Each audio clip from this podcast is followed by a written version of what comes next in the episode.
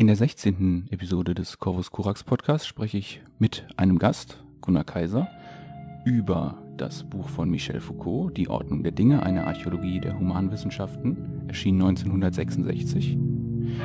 Nach einer kurzen Rekonstruktion beschäftigen wir uns mit einer kritischen Betrachtung des Werks und danach folgt ein kleines Spiel. Viel Spaß!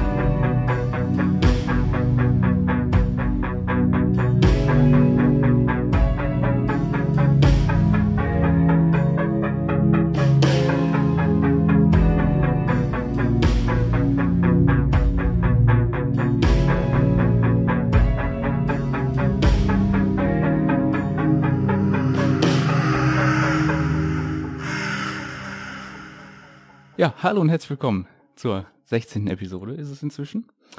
Äh, heute haben wir einen Gast da, der kann sich auch gerne selber mal vorstellen. Ja, hallo, mein Name ist Gunnar Kaiser. Ich habe den YouTube-Kanal Kaiser TV und äh, bin besonders froh, jetzt hier bei dir Gast sein zu dürfen. Bei mir mache ich normalerweise philosophische Themen, literarische Themen und auch ein bisschen Gesellschaft und Politik. Und äh, ich bin ja auch auf deinen äh, Podcast gestoßen, weil es da einige äh, thematische Überschneidungen äh, auch ging, was ich super interessant fand und auch äh, schön dargestellt. Und deswegen freue ich mich, dass wir zusammensitzen.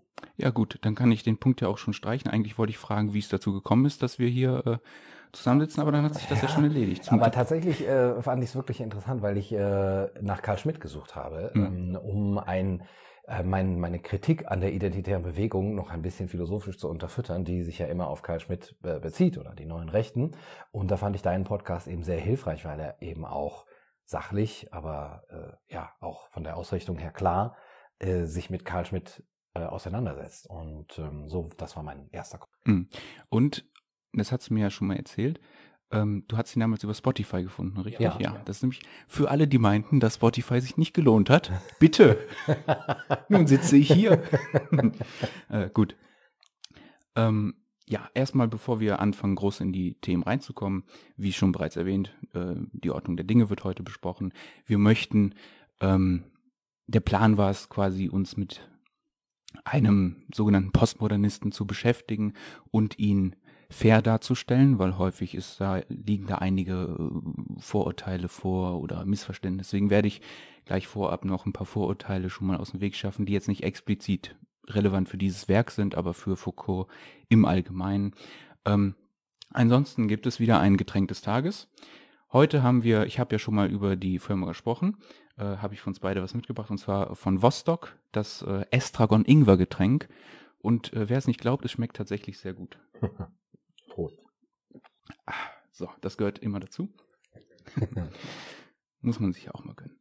So, okay, äh, gibt es vorab noch irgendwas, was du sagen wollen würdest? Ähm, so? Nee, mir gefällt das ganz gut mit den Vorurteilen, weil ich natürlich auch über Vorurteile äh, in das Werk Foucaults eingestiegen bin. Eigentlich relativ spät, obwohl ich ja äh, in den, äh, jetzt muss ich zugeben, in den 90ern, späten 90ern studiert habe und mhm. da das eigentlich auch immer noch en vogue war, aber ich bin immer drum rumgekommen. Und äh, das erste Mal, wo ich mich dann wieder mit Foucault auseinandergesetzt habe, war eigentlich über Jordan Peterson. Mm, okay, und okay, deswegen, okay. vielleicht da kommst ich, du da Muss ich auch dazu. tatsächlich sagen, da bin ich auch sehr gespannt, weil wenn ich das ri richtig mitbekommen habe, du hast ja inzwischen auch ein besseres Verständnis davon von äh, Jungs Unterbewussten.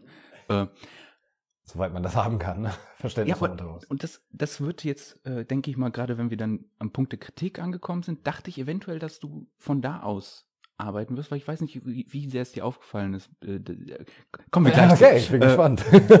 Ja, kommen wir gleich zu. Ähm, gut, ich habe vergessen, was ich sagen wollte, also fangen wir einfach mit der äh, an. Erstmal kurz die Vorurteile. Äh, zum einen wird Foucault vorgeworfen, dass er, und das ist ja berühmt bei ihm, das wurde auch damals in den ganzen Vorlesungen immer wieder gesagt, dass er die Position vertritt, dass es keine Fakten gibt. Das ist fast richtig. Und zwar bezieht es sich eigentlich darauf zum einen, dass es in der Geschichte keine Fakten gibt und nicht einfach, dass es keine Fakten gibt, sondern dass es nur Interpretationen gibt, in welche die Fakten eingebettet sind.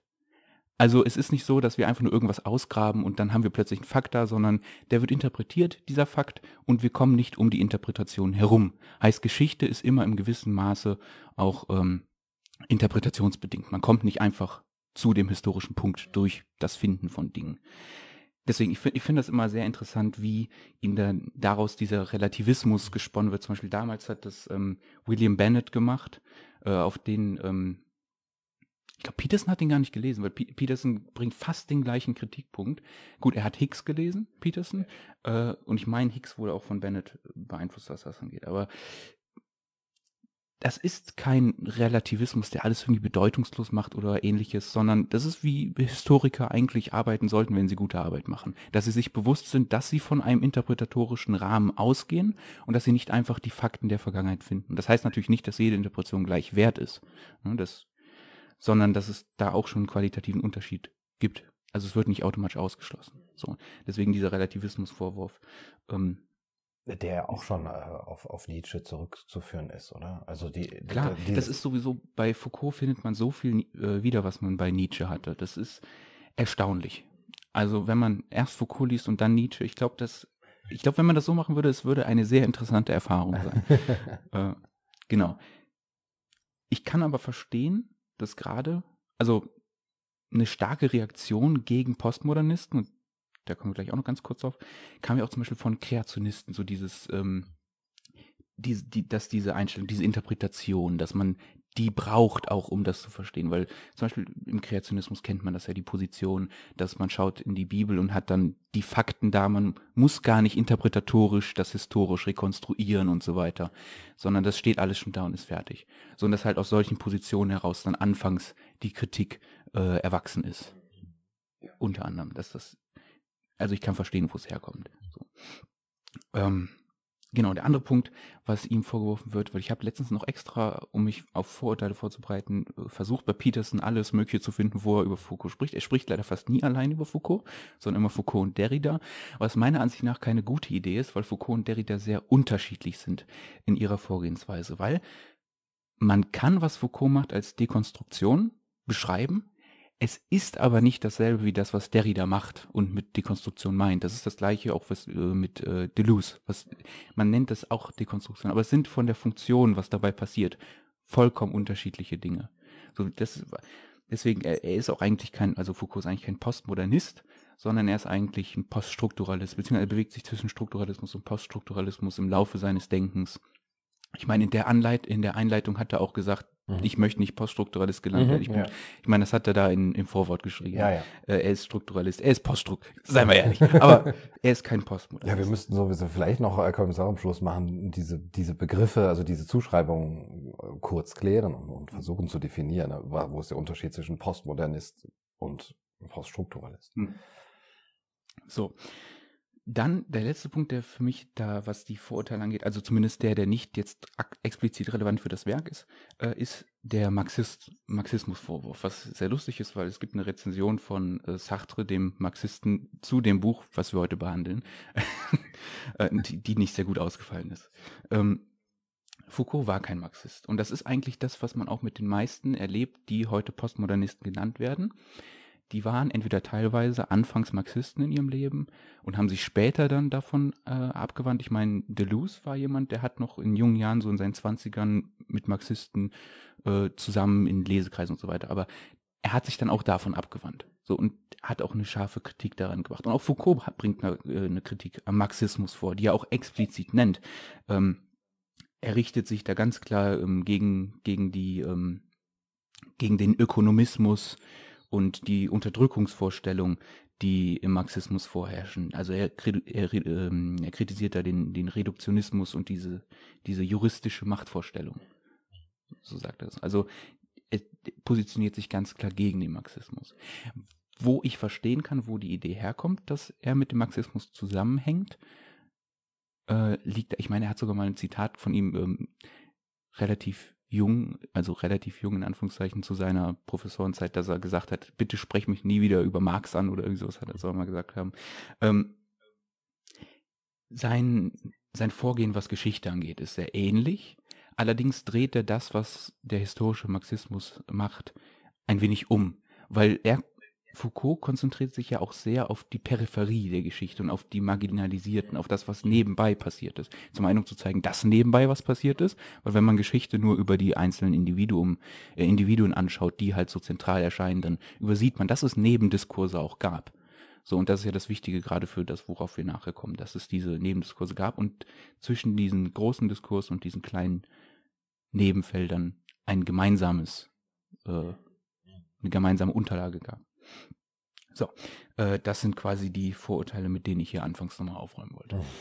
Ja. Wenn du da noch Ja, interessant. Ähm, also dieses Marxistische, das kommt ja auch ein bisschen von Peterson, der das auch alles in einen Topf wirft, beziehungsweise dann eben Postmoderne und, Po- äh, und Neomarxismus. genau, genau. Und dann kann man immer noch auch über Foucault sagen, ja, okay, er ist vielleicht kein richtiger Marxist, aber in seinem Wirken äh, oder der, der, der, die Wirkung, die Wirkung seiner Werke ist eben die Eröffnung für den Neomarxismus gewesen oder für, zumindest für so einen Mainstream-Neomarxismus, der so hinter der, der, der, der Oberfläche oder unter der Oberfläche unserer modernen Welt eben die Unterdrückung immer noch sieht. Ja? Und dann ähm, eben in verschiedenen Formen, ob jetzt als, ähm, als Ausbeutung äh, des Proletariats oder eben durch, ähm, durch äh, ja, das Patriarchat oder zum Beispiel durch die Wissenschaft oder die, dass die Sexualität unterdrückt wird und so Hm. weiter.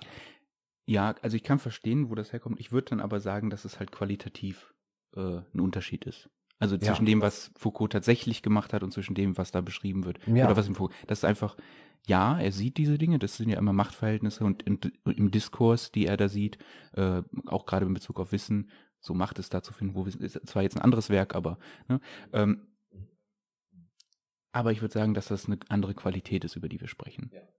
Ja. So. Ähm, ja. Gut.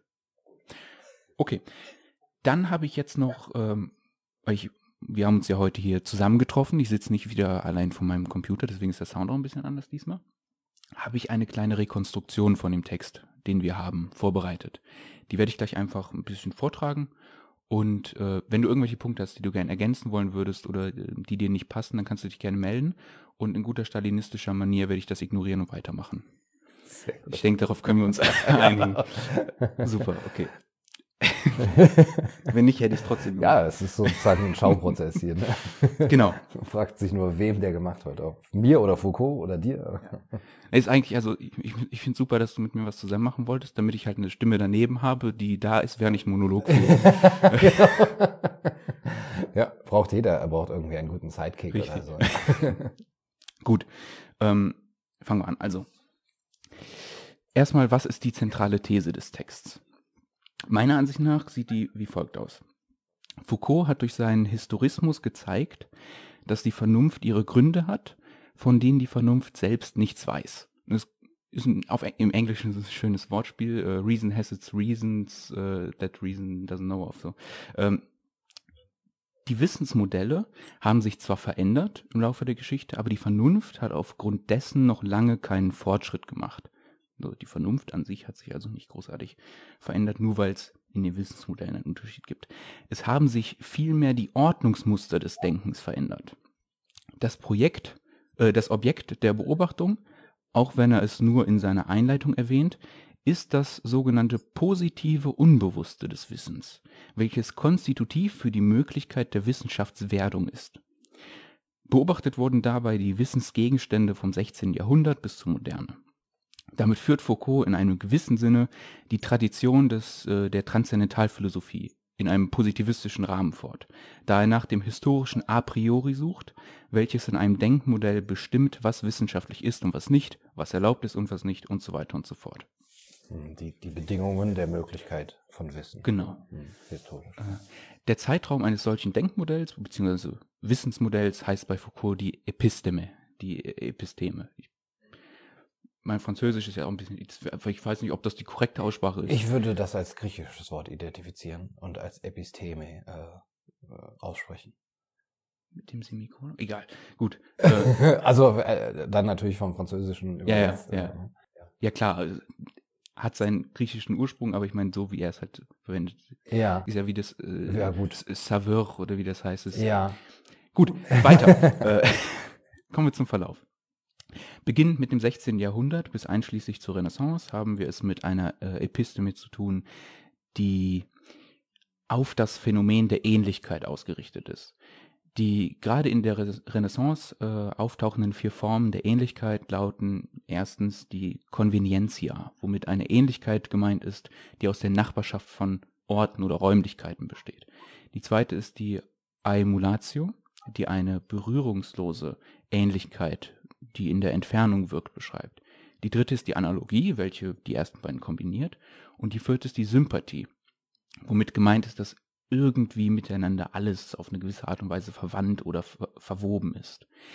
Die Katalogisierungen dieser Zeit basierten auf einer rein assoziativen Basis, die späteren WissenschaftlerInnen wenig hilfreich waren. So findet man in einem Kapitel über die Schlange die Rubriken Natur und Gewohnheiten, Fangweisen, Tod und Verwundung durch die Schlangen, Mythologie, Beiwörter, Embleme und Symbole, rätselhafte Wunder, Träume und so weiter. Also man sieht ein klares Durcheinander, was die Auswahl der Rubriken und deren Reihenfolge angeht. Im Gegensatz zur strukturalistischen Herangehensweise bezüglich des Übergangs von diesem zum nächsten Wissensmodell fokussiert sich Foucault auf die historische Diskontinuitäten in der Transformation von Diskursen. Im Zeitalter der Klassik, was bei ihm 17. bis 18. Jahrhundert ist, trat nun die Repräsentation als Wissenschaftsmodell auf. Zu dieser Zeit weist zum Beispiel Don Quixote darauf hin, wie epistemologisch gefährlich das Denken in Analogien sein kann da somit aus einer Tierherde schnell eine Armee und aus einer Windmühle schnell ein Riese werden kann. Ich zitiere ihn hier, das Zentrum des Wissens im 17. und 18. Jahrhundert ist das Tableau. Äh, Tableau, äh, Tableau, ja. Also, ums umzudeuten verschiedene Formen der Kategorie und Katalogisierung, die das, auf welches sie sich beziehen, zu repräsentieren versuchen, treten in den Mittelpunkt. Gegen Ende des 18. Jahrhunderts verlor dieses Wissensmodell jedoch an Beliebtheit und mit der Kritik Humes an der Kausalität wurde der Wandel signalisiert, welcher dann durch äh, Marquis de Sade äh, herbeigeführt werden sollte, indem er die Bedeutung des Verlangens, der Gewalt, des Lebens und des Todes ins Zentrum rückte. Dieser Vorreiter des Unbewussten sollte das Wissensmodell der Anthropologie in Gang setzen. Nun gilt der Mensch als Zentrum des Wissens. Und das radikal Neue daran war, dass nun der endliche Mensch die Verantwortung für alle Synthesen und den Sinn gewonnen hat. Damit wird der moderne Mensch Schöpfer und Bezugspunkt, heißt Subjekt und Objekt des Wissens zugleich. Hier taucht nun ein weit verbreitetes Missverständnis auf äh, bezüglich Foucault, das ich aus dem Weg schaffen möchte. Es geht darum, wenn der Mensch nur ein Produkt einer kontingenten Wissensmodell, eines kontingenten Wissensmodells ist, dann spricht alles dafür, dass diese Episteme eines Tages auch gehen wird. Und mit ihr der Mensch. In der Ökonomie erschien die Arbeitswerttheorie, welche das Erscheinen des Wertes einer Ware auf die Kreation durch den Menschen zurückführt. In der Biologie begann man sich mit, der, äh, mit dem Sezieren auseinanderzusetzen und das Leben zu erforschen. Die Sprache erzeugte durch die kulturspezifische Verwendung dieser das Subjekt und kreierte durch das Handeln in der Sprache das Volk des Subjekts. Dieses Denken beinhaltet laut Foucault potenziell gefährliche Aspekte. Und ich zitiere ihn hier. Sobald es denkt, verletzt es oder versöhnt es, nähert es an oder entfernt es, bricht es, dissoziiert es oder verknüpft es erneut. Es kann nicht umhin, entweder zu befreien oder zu versklaven. Noch bevor es vorschreibt, eine Zukunft skizziert, sagt, was man tun muss, noch bevor es ermahnt oder Alarm, oder Alarm schlägt, ist das Denken auf der einfachen Ebene seiner Existenz von seiner frühesten Form an in sich selbst eine Aktion, ein gefährlicher Akt. Oder um dieses Durcheinander ein bisschen äh, umzuformulieren, das Gefährliche daran, wenn man versucht, das Dasein des Menschen zu bestimmen, heißt festzulegen, zu definieren, liegt darin, dass man dasjenige, was nicht in diese anthropologische Erkenntnisform passt, als rückschrittig oder als zu überwindenden Ballast ansieht. Und dies kann, wenn zum Beispiel bestimmte Personengruppen nicht unter diese Kategorie fallen, lebensbedrohliche Konsequenzen für die Person haben. Hieraus wurde dann für Foucault ein Antihumanismus attestiert. Was meiner Ansicht nach absurd ist. Ja, die Verwendung des Begriffs Mensch findet er problematisch, eben aus diesem Grund, weil es halt bestimmte Dinge historisch betrachtet ausschließt. Ich denke mal zum Beispiel, Schwarze in Amerika konnten oder können das äh, sehr gut nachvollziehen und auch ähnliche äh, Personen weltweit, die mit verschiedenen äh, Problemen der Unterdrückung zu tun hatten oder haben, können das gut nachvollziehen, ähm, was es heißt, nicht als Mensch zu gelten. Deswegen würde ich sagen, dass hier eigentlich sogar im Kern bei Foucault ein Humanismus vorliegt, weil es eigentlich die Werte, die der Humanismus vom Begriff her trägt, versucht im Akt durchzusetzen, indem er den Begriff ablehnt. Und deswegen würde ich ihm hier keinen Antihumanismus attestieren. Ja, mit dieser Voraussetzung, die geschaffen wurde, soll nun Humanwissenschaft möglich geworden sein. Jedoch fand diese anstelle der geplanten Autonomie und Freiheit des Menschen das Unbewusste und die Triebe, die die Menschen kontrollierten. Oder wie Foucault es in einem Interview sagte, je tiefer man in den Menschen eindrang, desto mehr verflüchtigte er sich. Je weiter man ging, desto weniger fand man ihn. Ja, damit wäre die Rekonstruktion beendet. Ich ja. muss sagen, ich hatte vorab, ich habe bis äh, 4 Uhr morgens heute Morgen noch dran gesessen, weil ich hatte 17 Seiten zur Rekonstruktion und ich habe die jetzt auf zweieinhalb gekürzt.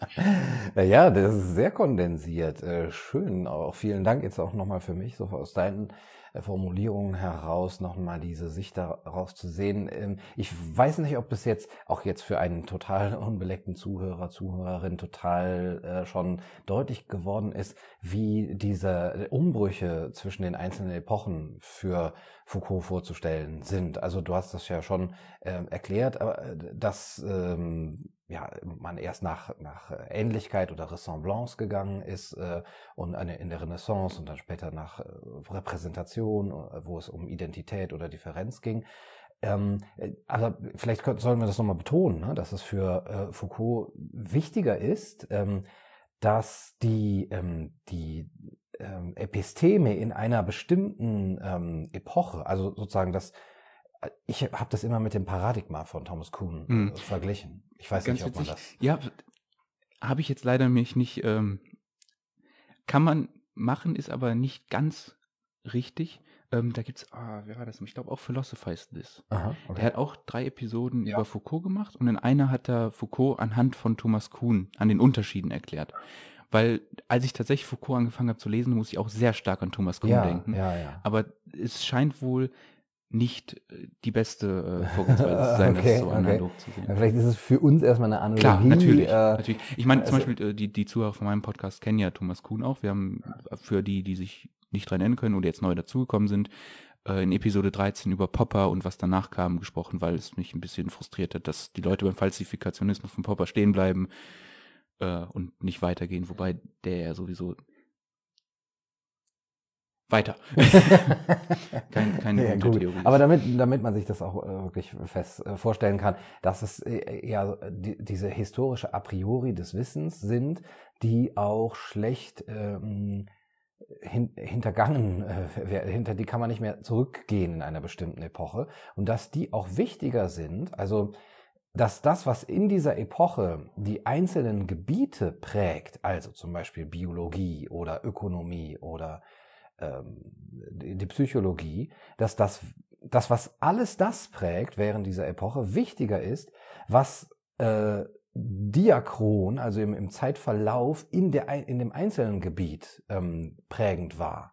Also, wenn man sich jetzt vorstellt, die heutige Ökonomie erklärt man sich ja normalerweise so als ein Ausfluss, sozusagen, wenn man das sagen kann, aus dem, was in der Ökonomie, also auch in dem Nachdenken über Geldwirtschaft und Tauschhandel und sowas, äh, alles früher ähm, äh, ja. gesagt wurde, so wie man eben auch eine Philosophiegeschichte liest und dann eben bei den Vorsokratikern mhm. anfängt und irgendwann zum Beispiel zu Foucault kommt. Aber Foucault selber sagt, diese äh, Sachen sind gar nicht so einflussreich wie die epochalen Parallelen, äh, die dann eben in, in einem in einer Epoche ja. äh, gelten. Also und aber das ist ja auch tatsächlich, wenn man, wenn man mal ehrlich ist, das, was man eigentlich auch quasi im Alltag, in Anführungszeichen im Alltag, wenn man sich mit irgendwelchen Anführungszeichen Intellektuellen beschäftigen möchte, erlebt, dass man auch häufig darauf trifft, dass diese Personen auf Probleme treffen oder an Problemen scheitern, die schon längst im eigenen Feld oder in einem anderen Feld besprochen wurden, aber weil eben nicht diese historische Herangehensweise die Norm ist, weil man, man wird einfach man wird ja geworfen mhm. in die Welt, wo wir von Sartre äh, erwähnt haben.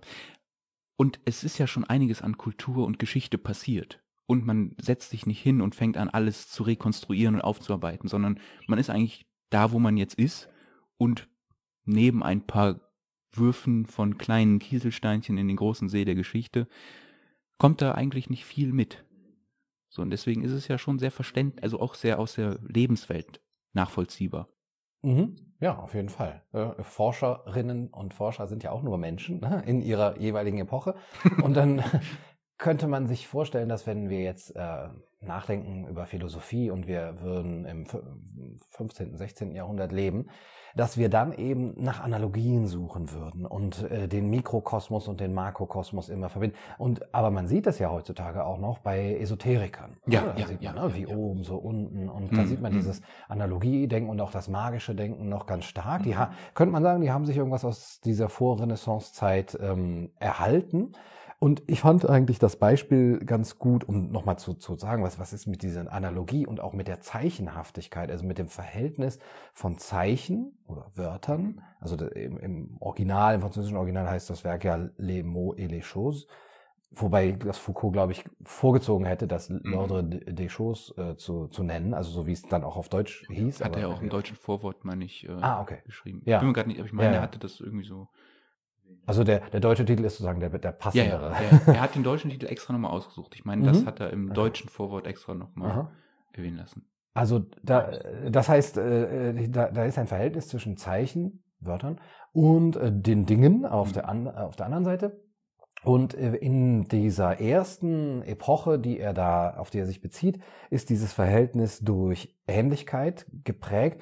Und ich fand zum Beispiel das, ich fand das Beispiel mit der, mit der Walnuss ganz schön. Das äh, ist, wenn man sagt, guck mal, die Walnuss, die ist für unser Gehirn sehr gut. Und das sieht man daran, dass sie ähm, äh, also aussieht wie ein, wie ein Gehirn, dass da eine Ähnlichkeit ist. Das heißt, der Schöpfer zum Beispiel, die oder die Natur, hat uns Zeichen hinterlassen, wie die Dinge geordnet sind und Mhm. w- wie ja, wie die Dinge geordnet sind. Sagen wir erstmal so. Ja. Ja, ähm, ich, fand, ja- ich finde ja ganz schön, ähm, er zitiert das ja auch Borges, diese berühmte äh, Taxonomie, die Jorge Mhm. Luis Borges äh, in einem kleinen äh, Erzählung äh, verwendet. Diese, äh, das soll irgendwie, glaube ich, eine ja vermeintlich klassisch chinesische, Ja, ja, die chinesische Enzykl Enzyklopädie. da. Genau, ja, genau. Und man liest das und denkt, Mann, da ist ja wirklich alles durcheinander. Da sind also die Tiere und Dinge so geordnet nach den unterschiedlichsten Kategorien und man findet als, ja, als normaler Mensch würde man eigentlich sagen, findet man überhaupt gar kein, gar kein oberes Kriterium. Ne? Nach was ist das hier geordnet? Hier sind jetzt Dinge, die einen Schatten werfen, neben Dingen, die vier Beine haben oder so. Ne? Was ist denn da das Prinzip, Ja. das, das Ordnungsprinzip? Und dann, da kommt man aber dahinter, naja gut, aber ich habe jetzt gesagt, als normaler Mensch empfindet man das komisch, aber wenn wir in einer Epoche aufgewachsen wären, wo das Prinzip sozusagen unbewusst, ähm, äh, dass dieses historische a priori gewesen wäre, dann wäre es uns vielleicht klar gewesen oder wir hätten es niemals hinterfragt. Wir uns hinterfragen es nur dann, wenn wir in eine andere äh, ähm, ja, Episteme kommen, sozusagen, und dann sagen, hm, das ist aber seltsam, das machen wir so nicht oder das machen wir heute nicht mehr. Und deswegen finde ich das auch ganz schön, wenn, das ist ja teilweise sehr, hm, ja, wie man das- wie man sagen, geschichtlich oder dokumentarisch, ich weiß es Es nicht, ist aber historisch sehr äh, ausführlich. Ausführlich, ja, genau. Ne? Und da denkt man, uh, ja, muss ich das jetzt wissen? Ist das jetzt wirklich Mhm. Allgemeinwissen? Aber er versucht ja eben uns darzustellen, dass man früher anders ge gewusst hat. Ja, es ist wirklich, also ich würde auch sagen, jedem, der Interesse daran hat, allgemein, oder auch jedem, der irgendwie fiktional etwas schreibt, dem kann das auf jeden Fall was geben. Weil ich überlege auch viel, ich habe auch echt, also gerade dieses erste Kapitel über 15. bis 1600 und vorher, hat mir nochmal neue Sympathie für einige Fantasy-Autoren, was Buch und auch was Film angeht, gegeben. Einfach, wenn die auch darauf achten, in diesem, wenn sie schon so mittelalterlich wirken wollen, dass sie auch im Rahmen dieser Episteme äh, vorgehen, dieses rein analoge. Und ich, ich glaube, die denken das meistens auch gar nicht bewusst. Aber ich finde es schön, dass sie das einfach in Verbindung damit bringen. Und das, wenn man das dann weiß, dann gibt das nochmal so ein schönes, schönes Erlebnis dann. Deswegen. Also ich glaube, auch Autoren können allgemein von Foucault einiges mitnehmen. Auch, auch die anderen Werke. Das ist, äh, denke ich mal, sehr anregend, was das angeht. Ich glaube, er sagt ja auch, Dichter und Wahnsinnige, die denken auch immer noch in dieser Analogie, Mhm. äh, Be Beziehung wie in, in der Renaissance. Ähm, ja, so viel dazu. Ähm, was ich noch, mh, ja, du hattest das eigentlich schon erwähnt, aber ich würde es gerne noch mal in den Vordergrund rücken, ist dass es für Foucault keinen Fortschritt in der Vernunft gibt. Mhm. Äh, man ja eigentlich sagen könnte, ja, okay, wir bewegen uns ja auch wissenschaftsgeschichtlich doch äh, auf mehr Erkenntnis, bessere Erkenntnis, auch auf die Hinterfragung unserer Erkenntnisbedingungen zu. Also bewegen wir uns auch von einer Art ja, magischem Denken und vielleicht irrationalem Denken, vielleicht auf, nur auf Glauben beruhenden Denken, ähm, weg hin zu äh, Empir äh, die Empirie und Rationalität und äh, erkennen die Welt immer besser. Mhm. Und er sieht in diesem Ablauf, in der Abfolge dieser Epochen aber überhaupt keinen, keinen Zuwachs an Rationalität. Genau. Also ich finde das auch, ich persönlich sehe da halt auch keinen Kritikpunkt daran, weil ich denke, dass er da schon eigentlich gar nicht falsch liegt, ähm, dass die Vernunft, also das, äh, das, ich sag jetzt mal, ähm, Mittel und Denken selbst sich nicht großartig verändert hat, qualitativ. Ich denke, wenn er sagt, dass die Ordnungsmuster sich verändert haben, die haben sich ja im Vergleich von damals zu heute radikal verändert. Das ist ja wirklich eine große Veränderung, wie wir heute ordnen. Denke ich schon, dass das nicht falsch ist. Also zum einen, man sieht natürlich alltäglich, wie häufig gerade auch noch bestimmte Denkmuster vorherrschen. Ähm, weswegen dann diese Menschen scheinbar in dem Jahrhundert hätten hängen geblieben sein müssen in der Evolution, ja. wenn der, äh, die Vernunft sich weiterentwickeln würde. Ähm, zum anderen, wenn man einfach sieht, und da, da kann man natürlich dann wieder mit Kuhn auch eigentlich arbeiten und so weiter, ähm, wenn man dann sieht, okay, es ist von der Analogie das Wort äh, hat eine Wirkung auf die Welt weg hin zum empirischen, dann ist das wirklich einfach nur eine andere Ordnung. Man geht anders an die Sache heran, aber das Mittel, mit dem das alles gedacht wird, das ist ja immer noch dasselbe. Richtig, richtig. Also die Frage wäre ja, was wäre als Fortschritt in der Erkenntnis und in der Wissenschaft überhaupt zu bezeichnen? Und wenn man jetzt mal ganz von außen herantreten würde, müsste man sagen, könnte man sagen, also Fortschritt ist das, was die Welt uns, ähm, also im Sinne eines pragmatischen oder pragmatistischen äh, Erkenntnisbegriffs, äh, was nützlich ist und mhm. was uns die Welt sozusagen nützlich beherrschen lässt. Witzigerweise äh, musste ich, als ich Foucault gelesen habe, auch über Pragmatismus nachdenken. Und ähm, ich finde das immer sehr spannend. Es gibt ja, wird ja häufig als Dichotomie so gestellt, äh, Pragmatismus und Idealismus. Aber dabei ist das meiner Ansicht nach etwas, was gar nicht als Dichotomie besteht, sondern das fällt zusammen. Weil wenn du halt sagst, und das ist richtig, Pragmatismus heißt das Nützlichste, das, was ein Ziel am bestmöglichen erreicht, irgendwoher muss dieses Ziel kommen. Und das kommt vom Ideal. So, und ob es jetzt eins ist, das man bewusst hat oder nicht, das ist eine andere Sache. Aber es muss irgendwas gesetzt sein, damit überhaupt man pragmatische Überlegungen machen kann. Also deswegen. Ein Wert, äh, meinst du? Zum Beispiel an sich irgendein ähm, ideales Konzept, auf das man sich hinbewegen möchte. Du sagst ja, ich möchte Ziel X erreichen, dann musst du X ja irgendwie füllen. X ist ja ein Unbekanntes. Mhm. So, und es gibt ja einen Grund, warum X das Ziel ist. Ach so, und das, was dieses Ziel ähm, erreicht, ist das Nützliche dann. Genau, das, was das Ziel erreicht, das Nützliche. Aber warum dieses Ziel X überhaupt besteht, das ist das Ideal. Mhm. So, du versuchst jetzt zum Beispiel, wir sind ja beide Anarchisten. Mhm. So, äh, zwar unterschiedliche Anarchisten, aber Anarchisten. So. Und für unser beider Ziel ist es ja letztendlich, wenn man den Begriff mal einfach so plane nimmt, ähm, ein, eine Gesellschaftsstruktur ohne Staat zu haben.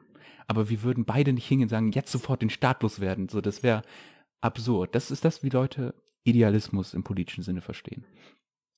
Und ähm, deswegen werfen einige solche Positionen schon direkt zur Seite.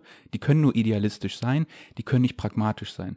Aber das ist genau das falsche Denken, weil wenn man hier diese Dichotomie aufbaut, dann muss man so eine Position wie den Anarchismus sofort verwerfen, weil es ist Schwachsinn, sofort jetzt den Anarchismus zu wollen.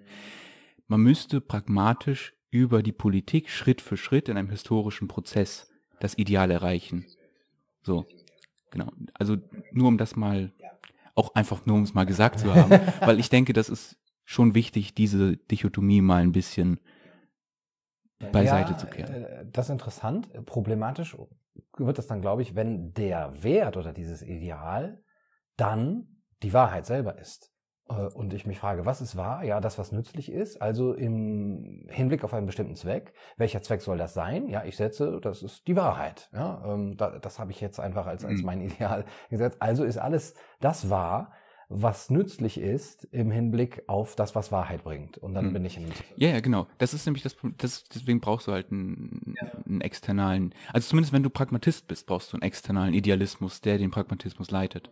Ansonsten bist du natürlich im ewigen Rekurs da gefangen. Ja, ich könnte ja ähm, als, ähm, sagen wir mal, utilitaristischer Pragmatist sagen, das, was das ähm, Glück der, der Menge ähm, befördert oder das Leid mindert, oder der, der Gesellschaft, und äh, dann sehe ich doch äh, in diesen einzelnen Epochen, Renaissance, Klassik, Moderne, doch gewisse Unterschiede, wie mhm. da mit den Menschen um. Natürlich, auch qualitative Unterschiede. Aber dann würde halt Foucault sagen, ja, und das ist, weil du in einer bestimmten Episteme bist. so. als, als Utilitarist oder, oder. Rein, rein deine Betrachtungsposition ist ja zwangsläufig im Rahmen einer Episteme. Ja, ja. Also, und deswegen, das ist ja von seinem, von seinem Standpunkt aus unhintergehbar. Das ist ja das, wir, wir können gerne, wenn du willst, schon mit der Kritik anfangen. Mhm, ja. Weil das ist, ähm,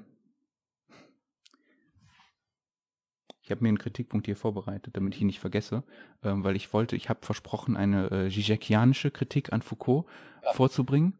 Ähm, allerdings war ich zu faul, um sie mir zu merken, deswegen habe ich sie mir aufgeschrieben.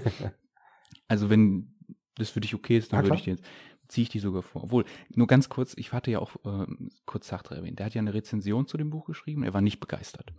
Und ähm, meine Kritik an Foucault kann man eigentlich in zwei, drei Slogans unterbringen. Einer ist von Sartre geklaut und er hat nämlich gesagt, äh, dass Foucault hier keine Genealogie vorbringt, sondern eine Geologie.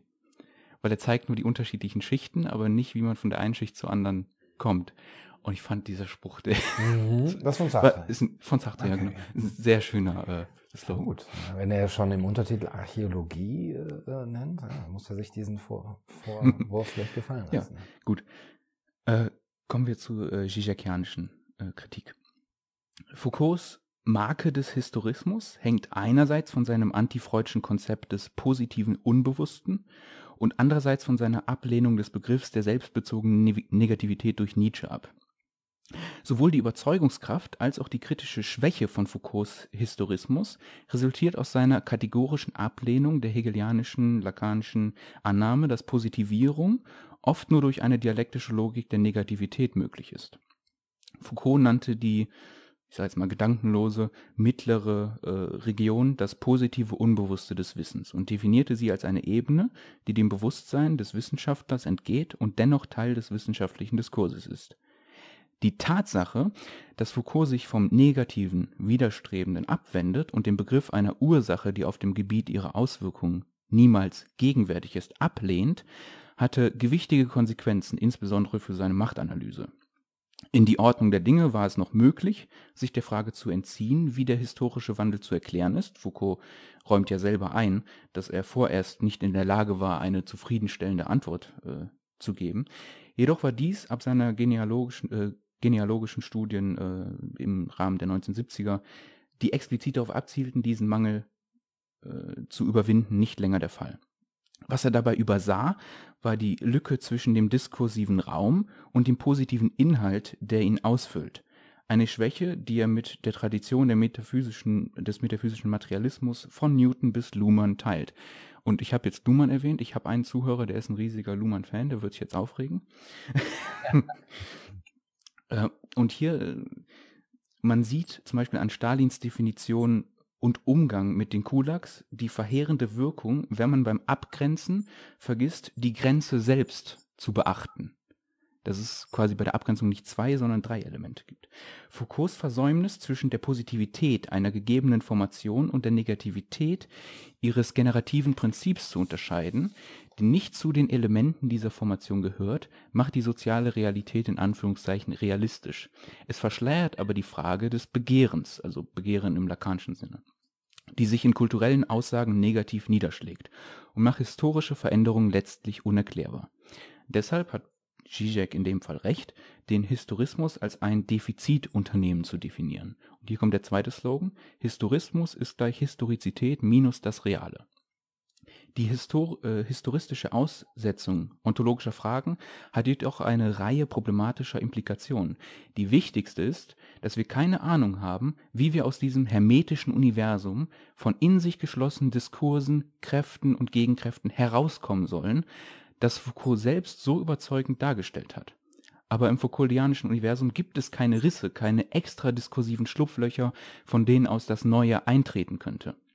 Wenn die überzählige Dimension des Realen fehlt, können wir nichts weiter tun, als das Funktionieren von Diskurs und Machtwissen zu beschreiben und uns ermutigt zu fühlen, wenn wir nicht in unserer Theorie den Köder der privilegierten Sicht als Ideologie zum Opfer fallen und uns über die Tatsache freuen, dass wir uns nur eine historisch bedingte Situation gegenüber, sehen, die möglicherweise völlig anders hätte gewesen sein können und auch irgendwann völlig anders sein wird.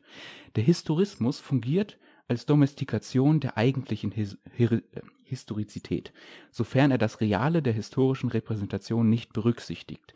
Es fehlt eine wahrhaft historische, historische Dimension, indem es den traumatischen, nicht symbolisierbaren Kern des historischen Wandels ignoriert. Das Plus. Der Begriff der Historizität hingegen ist im Realen verankert als derjenige, der außerhalb der zeitlichen Abfolge der symbolischen Ordnung besteht. Das Reale ist nicht durch die historische Zeit definiert, sondern das konstitutive Äußere, das es definiert. So funktioniert Definition durch die Antagonismen. Es ist der inhärente Antagonismus des Realen, der die Bewegung der Geschichte immer wieder in Gang setzt und sie zu immer neuen Historisierungen, Schrägstrich Symbolisierungen, treibt. Während der Historismus einen solchen Antagonismus hervorbringt, erkennt der Begriff der Historizität sein störendes Potenzial voll an. Letztendlich ist das Thema der Historiker im endlosen offenen Spiel der Substitution die Form eines ahistorischen ideologischen Verschlusses und als solche die schlimmste Form der Kollusion mit dem Status quo. Es wird übersehen, dass der wahre Akt genau, wie Lacan es ausdrückt, das ist, was das Reale selbst verändert und hier kommt der dritte Slogan, um es mit Marx zu umschreiben, äh, lässt sich der Schritt über Foucault hinaus folgendermaßen zusammenfassen, indem die poststrukturalistische Kritik die Realität als kontingent diskursive Fiktion entlarvt, hat sie die Welt nur auf unterschiedliche Weise dekonstruiert. Es geht jedoch darum, das Reale einer scheinbar nur diskursiven Fiktion zu identifizieren und zu ändern. So, das war jetzt mein Wortschwall. ja, und die gespannt. zwei Leute, die Lacan kennen oder Zizek, werden es auch verstanden haben. ja, genau, wollte ich gerade sagen. Bin gespannt, ob deine Zuschauer und äh, Zuhörerinnen das verstanden haben. Äh, und vielleicht der Luhmann-Freund, er wird, wird, sich aber dann auch aufregen. ähm, ja, also das Reale, ne? Äh, als, als das an, Anta, als der Antagonist. Der, der Antagonismus, der ähm, das ja, das Reale ist etwas, was nicht greifbar ist im Sinne Foucaults, also nicht wirklich erfassbar. Es ist mehr, ähm, man hat eine fragmentarische Erfahrung vom Realen in den Widersprüchen, in dem, was wir finden. Das ist ja der Schritt von Kant zu Hegel. Kant sieht äh, Numena und äh, Phänomenon getrennt. Hegel setzt diese Trennung in die Welt selbst. Er sieht, dass diese, diese Widersprüchlichkeit ein Teil der Realität ist. Gibt es ja auch diesen ähm, Witz von äh, Zizek, dass äh, man kann die Welt quasi und äh, Quantenphysik äh, sehr vulgär natürlich, aber eigentlich auf ein Videospiel reduzieren. Man kennt das ja, man geht irgendwo hin, man möchte in den Wald da hinten und sieht, oh, der Wald, der ist nicht, hat keine richtigen Texturen, man kann da nicht hin. Mhm. Das ist nicht Teil von dem, was programmiert ist. Und so ist das mit der wirklichen Welt. Deswegen ist die Quantenphysik auch so komisch, deswegen können wir die nicht verstehen, weil Gott hat die Menschen unterschätzt. Als er die Welt kreiert hat, dachte er, ach, ich habe keine Lust mehr, das so zu programmieren. Die kommen eh nicht so weit.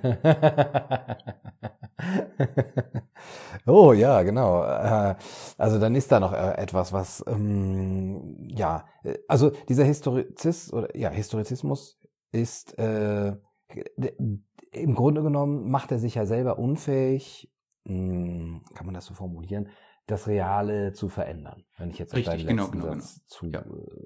da ja. Bezug nehme. Und du, du sagst eigentlich dann mit Marx, es kommt aber darauf an. Genau, richtig. Ja. genau. ja, das glaube ich, das würde auch meiner äh, Kritik entsprechen. Vielleicht vor einem bisschen anderen Angriffspunkt aus. Ich sehe da eher das, sagen wir mal, anti-individualistische und anti, ja, du hast eben äh, diese Kritik des Antihumanismus als diesen Vorwurf schon äh, ein bisschen ausgeräumt, aber ich habe ihn vielleicht auch so verstanden, Antihumanismus ähm, im Sinne von, der Mensch ist ja das, was verschwindet wie äh, das Gesicht am Meeresufer im Sand. Ne? Äh, vielleicht. Äh, und es ist auch nur als Gegenstand von, von Wissenschaft oder von menschlichem Wissen gibt es den Menschen erst seit 200 Jahren. Das heißt, da wird der Mensch ja sehr äh, relativiert, ähm, fast, fast schon wie äh, noch eine Kränkung, ne? wenn, wir, wenn wir diese anderen Kränkungen mit Darwin und Freud und so dazu nehmen, noch, und noch eine Kränkung, dass es, dass der, und dass der Mensch dann vielleicht bald verschwinden wird. Das heißt, es geht nicht um ihn. Und es geht auch nicht um die menschlichen Verhältnisse, mhm. ähm, ne, die, die gesellschaftlichen Verhältnisse auch nicht bei Foucault, weil das ist ja eigentlich, äh, dann kommt keine weitere Episteme in einer weiteren Epoche. Und das könnte man als antihumanistisch äh, bezeichnen oder zumindest, ja, doch als antihumanistisch, wenn man jetzt sagt, ähm, dem Menschen wird hier nicht der Wert zugesprochen, den wir doch in unserem täglichen Miteinander und auch in unserem Diskurs so ja. hervorheben. Aber das ist ja eben, also das meinte ich ja vorhin, weil er bezieht sich ja auch in dem Sinne nicht auf den Menschen im Alltag. So, es geht ja wirklich um den Menschen als Produkt der Episteme. Mhm. Also, dass dieser Mensch überhaupt im wissenschaftlichen Rahmen als signifikantes Objekt existiert. Es geht ja nicht um den alltäglichen Menschen. Nee, nee, klar. Aber mh, hm, wenn wir uns jetzt wissenschaftlich oder philosophisch Gedanken machen darüber, wie das menschliche Leben äh, oder sagen wir mal das menschliche Zusammenleben äh, zu zu gestalten ist oder zu verändern ist, äh, und bleibt mal bei diesem, bei diesem Verb verändern, dann müssen wir doch auch einen Begriff von zum einen Fortschritt haben, mhm. also auch Erkenntnisfortschritt, von mir aus durch Rationalität, ein Zuwachs an Rationalität, da, damit es besser wird, mhm. ja, damit wir durch unser Erkennen auch praktisch etwas verändern können. Äh, ähm, und wenn der Mensch da rausfällt, sozusagen als, als Objekt der Erkenntnis irgendwann, oder ja, dann ähm, wozu das alles noch? Mhm. Und zum Zweiten, das ist jetzt eigentlich mein größter Kritikpunkt, muss der Mensch doch auch als handelndes äh, Individuum in den Vordergrund gerückt sein, äh, auch in seiner Freiheit, äh, in seiner Willensfreiheit. Ja, wobei, also man muss ja natürlich dann sagen, das ist jetzt, ich verstehe die Kritik, ich sehe seh die ja auch ähnlich, das konnte man ja gerade. Ja, ja. ähm, nur befürwortet, also Foucault sagt ja nicht, juhu, weg mit dem Menschen. Ja, ich kann es kaum erwarten, dass ja, die Epistem vorbei ist, sondern natürlich. das ist ja einfach nur ein äh, Beschreibungsversuch. Ja, ja, klar. Klar, also hm, man könnte jetzt sagen, er macht es sich ein bisschen bequem, indem er sagt, naja, ich sage ja nur, wie es wie es ist und wie es dann vielleicht sein Ich meine, es kann natürlich, es, wir reden ja über Kontingenzen, also es kann natürlich auch sein, dass der Mensch jetzt erstmal bleibt, bis der Mensch weg ist. Und dann halt im wirklichen ja, Sinne. Ja. ja, ja, gut, das für die Chancen auch nicht schlecht. ähm, ja, natürlich ist äh, Foucault in dem Sinne nicht ein, ein Agent dieser, hm. dieser, dieser Bewegung, die er da vielleicht konstatiert. Ähm, aber äh, also wenn man jetzt sein Denken übernimmt, dann geht er ja auch von einem bestimmten Episteme aus oder einem, einem a priori, dass des Unbewussten oder der, der unbewussten Struktur, die ähm, dann in der Gesellschaft ähm, wirkt, äh, auch in der Sprache, in, in den Wissenschaften, die die Diskurse formt und die das Denken der Menschen formt und auch ihr mhm. Zusammenleben. Und ähm, das sind kannst so überindividuelle. Auch, kannst du eigentlich auch kaum erwarten zu erfahren, was du gedacht hast? So. mal sehen, mal sehen, worauf ich, es steht hier aber irgendwo. Und diese, äh, diese ich meine jetzt im Sinne der Episteme. Also. das, äh, wenn, das kann ich aber dann erst, wenn die nächste Episteme ja, sozusagen. Das ist für uns zu spät, aber. Vielleicht erleben wir das ja noch. Also, naja, also rein, ähm, wie soll man sagen, auf der Metaebene oder rein erkenntnistheoretisch frage ich mal, ob man Foucault nicht vorwerfen müsste. Erstens, wenn es keinen Zuwachs an Rationalität gibt innerhalb dieser, äh, ähm, beim Ablauf dieser Epochen, wieso kann sein Werk dann erscheinen in einem, in einer Episteme, äh, die, also wieso kann sein Werk dann doch ein deutlicher Fortschritt sein, wenn diese Episteme erkannt wird in seinem Werk, selber aber nur Ausdruck dieser Episteme ist, beziehungsweise nur hm, bedingt hm. ist durch diese Episteme. Verstehe ist sein, ist sein ich, Werk verstehe. nicht ein Fortschritt? Ist, ist, die Erkenntnis, ist die Erkenntnis dieser a priori, dieser Bedingungen des Wissens also, nicht ein Fortschritt?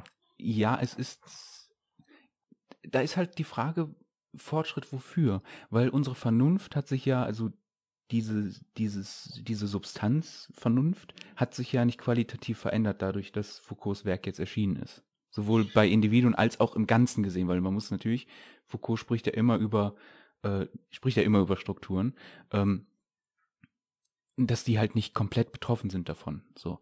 Ähm, und ich habe den anderen Punkt jetzt vergessen, den ich sagen wollte, aber ich sage es trotzdem so, als wäre ich überzeugt davon, dass ich es gerade gesagt hätte. Ja, das, so geht das. ähm, Gut, vielleicht komme ich gleich nochmal drauf.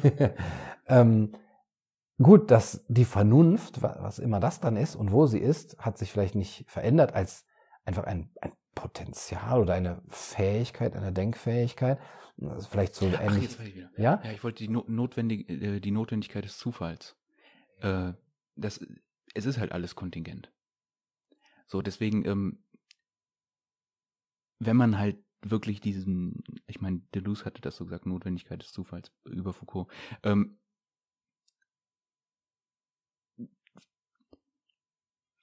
wie fasst man das am besten in Worte? Ähm, es ist Zufall, dass Foucault passiert ist. Hätte auch genauso gut anders sein können. Und in dem Sinn ist das dann natürlich auch eine Bestätigung äh, davon. Aber ja, ich verstehe das Problem grundlegend, wenn man etwas beschreiben möchte, von dem man selbst ein Teil ist. Das ist ja immer, das ist immer dieses klassische Zirkelproblem, wo, worauf man auch trifft, wenn man sich zum Beispiel die logischen Positivisten anguckt und so weiter. Die sind ja auch im eigenen sprachlichen Zirkel gefangen. Ähm, ich würde dann einfach tatsächlich, ähm, man könnte mit Wittgenstein sagen, man muss die Leiter raufklettern und sie dann wegtreten. Äh. Ja, aber dann auch gleichzeitig zu behaupten, äh, ne, wenn man es konsequent sieht, dass mein Erkennen jetzt kein, äh, mein Erkennen der Strukturen mhm. kein Fortschritt ist gegenüber einer Nichterkenntnis. Mhm. Eben weil es halt kontingent ist. Also es ist nun mal passiert. ja, es hat aber, es hat aber, nicht. es hat aber die Struktur nicht verändert. So dass es halt, also es ist passiert, aber es hat die Struktur nicht verändert. Die Struktur die, die Episteme hat es nicht ah, verändert. Ah, und wenn es sich verändert hätte, dann wäre es halt die, wieder eine andere Episteme. Ja, also die Episteme. Ihm, ihm, das ist halt das Ding, ihm geht es halt nicht um den Fortschritt beim Individuum, sondern es geht halt um ja. diese äh, um, um diesen Fortschritt auf dieser strukturellen ja, ja. Ebene. Äh, ja, ja, klar. Aber wenn diese Episteme der Voraussetzung ist, die Bedingung, dass auch so ein Werk entstehen kann, dann ist doch diese Episteme, um es mal platt auszudrücken, äh, das ist ja nicht mehr kontingent. Ich hm. verstehe nicht, wie nee, man gleichzeitig in dieser Kontingenz Ja, das Ding kann. ist, dass du bei in der Situation einfach nur eine, du hast halt wieder eine andere, ein anderes Ordnungsmuster. So, also das Ding, ich verstehe deinen Punkt und von deinem Standpunkt aus würde ich dir zustimmen. Gleichzeitig ist es aber auch von Foucaults Standpunkt aus richtig, wenn er sagt, das ist jetzt einfach das Ordnungsmuster, was quasi äh, aufgetreten ist. Und das wäre legitimatorisch suffizient von seinem Standpunkt aus. Ja, ja, Weil das ist das Es ist ja einfach nur, ich meine, ja. Geschichte wurde ja schon lange gemacht. Und das ist jetzt einfach nur in diesem Rahmen der Episteme eine andere Art, wie man mit Geschichtsschreibung und der Interpretation dessen umgeht. So, also qualitativ äh, hat sich in diesen abstrakten Begriffen jetzt von der Beschreibung nichts geändert. Es ist immer noch Geschichtsschreibung, es ist immer noch Interpretation.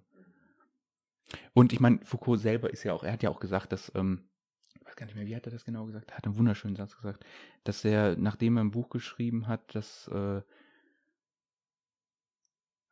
er wollte, dass sein Denken quasi sofort obsolet ist, nachdem das Buch erschienen ist. Weil er wollte halt immer weiter. Er wollte weiterkommen. Und er wollte, dass andere weiterkommen. Es sollte weitergehen. Aber es ist halt kein Fortschritt. Das, vielleicht ist es auch einfach auf Basis dessen, ähm, dass Fortschritt gerade im Vergleich Foucault und dir komplett unterschiedliche äh, Konnotation hat. So, und dass mit Fortschritt halt verschiedene andere Sachen verbunden sind, die Foucault halt nicht sieht, die du aber gar nicht in deinem Fortschrittsbegriff mit einschließen würdest. Mhm. Könnte auch sein. Ja, okay.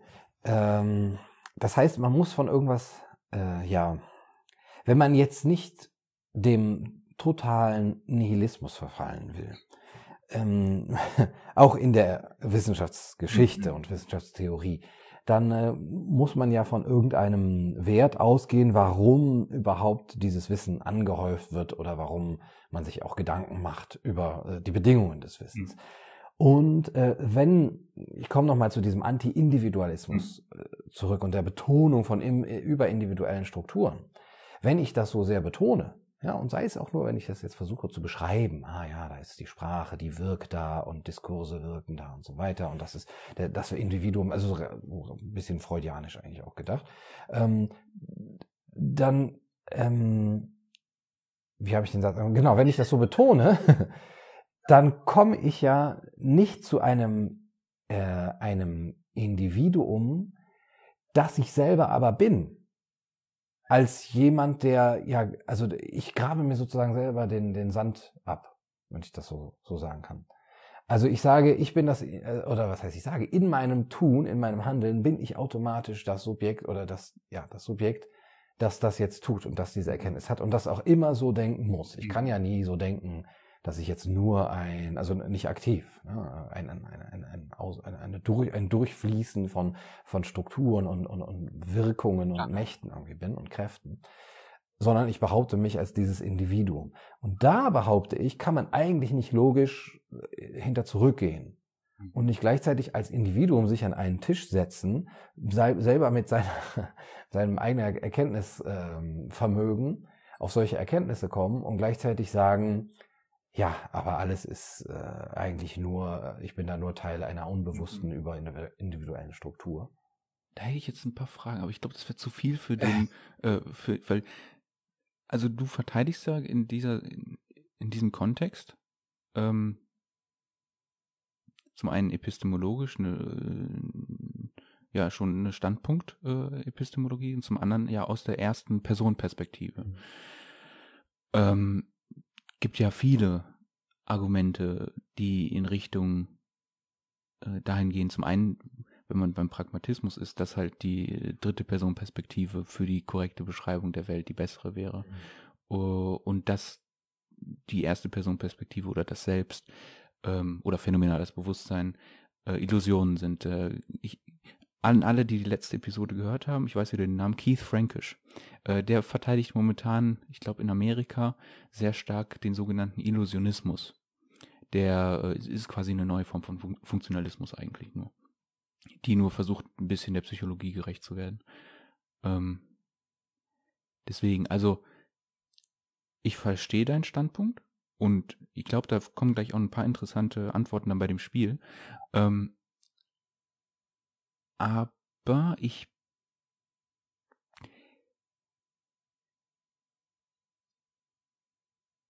ich würde nicht vom von der ersten Person Perspektive äh, als generellen Standpunkt für die epistemologische Begründung ausgehen dieser letzte Satz von dir ist doch ein Widerspruch in sich. Ich meine, es ist natürlich auch unsere Sprache. Ja, das, das ist ja ein Satz der äh, Identität gewesen. Ja. Ich, also der Identifikation. Ich, ja, ich, ich, ich identifiziere mich nur mit diesem Satz, aber das hat ja nichts damit zu tun, dass, mit dem Gehalt des Satzes. ja, aber du musst von, von dir ausgehen. Ich meine, ich muss aus pragmatischen Gründen auch vom Selbst ausgehen, aber ob ich ja, ja, selbst genau. wirklich äh, als ontologisch äh, sein. Ja, deswegen meine ich, das, deswegen meine ich, wir würden jetzt hier ja. in sehr weite ja, Felder stimmt, gehen. Das stimmt, das stimmt. Ja, vielleicht können wir das verschieben auf eine andere ja, das können wir gerne mal machen. Sitzung, weil das ist wirklich ein interessantes Thema. Ja, äh, gerne. Auch, ja. Im Grunde genommen ein bisschen der Selbstwiderspruch des, des Relativisten, aber gut, das geht wirklich jetzt noch in ganz andere Felder. Ja, weil ich meine, gut, dann hast du natürlich auch, also das ist ja, ich bin, das ist witzig, ich bin kein Determinist, aber ich müsste jetzt äh, im Gespräch die Position des Deterministen einnehmen, zumindest die grundlegenden Argumente, so wie, wie funktioniert Naturwissenschaft, wenn du die ja, ja, Erkenntnistheorie ja, auf der ersten Person basiert mhm. und so mhm, weiter. Du müsstest, ja. Du, du musst. Nicht. Du, zwangsweise, wenn du Determinist bist, musst du. Ja, wenn ich das ne? wäre, aber das bin ich nicht. Ah ja, genau. Okay. Gut. Ich denke mal, wir haben äh, bezüglich Foucault soweit eigentlich. Ja, Sind wir ganz Ich- gut. denke ich auch. Also ich bin gespannt, wie deine Zuschauerinnen und Zuhörer Ja, bin ich auch sehr gespannt. das aufnehmen. gab einige, die sich sehr darauf gefreut haben. Ich hoffe, es gibt einige, die nicht enttäuscht sind. ähm, ja. Ja. und zwar jetzt zum Schluss, ich denke mal, wir kommen jetzt, äh, wollte ich ein kleines Spiel spielen, das habe ich und äh, ich habe versprochen, ein kleines Shoutout zu machen an den äh, Embrace the Voice, äh, Embrace the Void Podcast, äh, englischsprachiger Philosophie-Podcast. Ähm, lustig und auch sehr interessant. Kann man mal reinhören, wenn man will. Der spielt am Ende mit seinen Gästen immer ein Spiel und äh, ich habe ihn gefragt, ob ich das enteignen darf. Er hat gesagt, das ist okay. Ähm, es geht darum, ich werde gleich Begriffe nennen. Das ist quasi ein ontologisches Quiz. Und du wirst, also Gunnar wird mit Ja oder Nein antworten. Er muss nichts erklären, beziehungsweise er darf nichts erklären, er darf nichts definieren. Ich nenne einfach nur die Begriffe und er gibt Ja oder Nein. Das Spiel heißt, was gibt es wirklich? Also ein ontologisches Quiz. Wir fangen mal äh, mit dem einfachsten an. Gibt es die externe Welt wirklich? Ja. Farben, ja. phänomenales Bewusstsein, Ja. freier Wille, Ja. das Selbst, Ja. Gender. Ich habe die Fragen übrigens von ihm übernommen. ja. Rassen, Ja. Spezien, Ja. Moral, Ja. Recht, Ja. okay, Wissen, ja. Gott oder Götter, Nein. hm. Gesellschaft. Nein. Oh, lebst du nicht in einer Gesellschaft? Zahlen, ähm. Ja. hm. fiktionale Charaktere, Äh, nein. Löcher, ja. Ja. okay. Stühle, Ja. Tische, Ja. Naturwissenschaft, Äh, Was habe ich bei Löchern gesagt? Du hast bei Löchern Ja gesagt. Ja, ne? Ja, dann gibt es auch Naturwissenschaft. Okay, das ist sehr interessant. äh, Naturgesetze, Äh, ja. Schönheit, Äh, nein. Moment, nee, Moment. Äh, nee, nee, nee. äh, jetzt kommen noch ein paar Bonis, die ich dazu geschrieben habe. Lineare Zeit, Ähm, nein. oh, Zufall, Äh, nein. das Reale, Ja. das Unbewusste, Nein. Kausalität, Nein. das Dharma, beziehungsweise Monaden, wenn man es im Mm. Westlichen, ja, Mo Monad? Monaden, ja. Ähm, also die, die Leibnizschen. Ja. Äh, nein. Und äh, dann noch das Nichts Nein. und zu guter Letzt Rahmen. ja. Wenn, Okay. wenn, es, wenn es überhaupt was gibt, dann Raben. Du hast bei Nichts Nein gesagt. ne? Ja. Oh, fand ich okay. Gut. Ja, Dann freut es mich, äh, die Episode mit dir aufgenommen zu haben. Ich gleichfalls. denke mal, wir sind ganz gut da durchgekommen. Mhm. Ja, ansonsten, ich weiß nicht, was bei mir nächste Folge ansteht. Ich habe noch keine Pläne. Ich denke mal, dass, falls es dieses Jahr noch erscheint, wird es die letzte Episode dieses Jahr gewesen sein. Ich melde mich irgendwann auf irgendeiner sozialen Plattform und ihr erfahrt mal, was es gibt. Hast du noch irgendwelche letzten Worte? Erstmal vielen Dank für äh, die Einladung auch und ähm, ich hoffe, dass wir noch weitere schöne Sendungen machen können, denn ähm, äh, mir hat es auch viel Spaß gemacht, überhaupt mal noch mal stärker dann in die Texte reinzugehen äh, von Foucault und ich würde eigentlich auch gerne dann noch die anderen äh, Poststrukturalisten, postmodernes, postmodernes Denken auch, äh, dass, dass man das noch mal so im, im Gespräch abklappert. Ich glaube, das ist sehr äh, erkenntnisfördernd. Schauen wir mal, wie die Reaktion von unseren beiden Mhm. oder bei der Zuschauerschaft Mhm. ist und dann Genau, da machen wir es davon abhängig. Kapitalistisch denken. Ja, Wenn- wenn's nichts wenn bringt. Viewerschaft nicht stimmt. Nee, nee, Das, dann kann das, also, Nein. ne, Wir machen das, wir, schädigt wir ja sind da das Sklaven unserer ich Kunden. verdiene ja auch schon Millionen mit meinem Ja. Patreon. das war ja der Grund, warum wir Philosophie ergriffen haben Ich- als ja, äh, das war damit- Berufung. Ja. Okay, nee, ja, hat mich gefreut. mich auch. Verabschiede ich mich, wünsche euch allen noch einen schönen Tag und tschüss. Tschüss.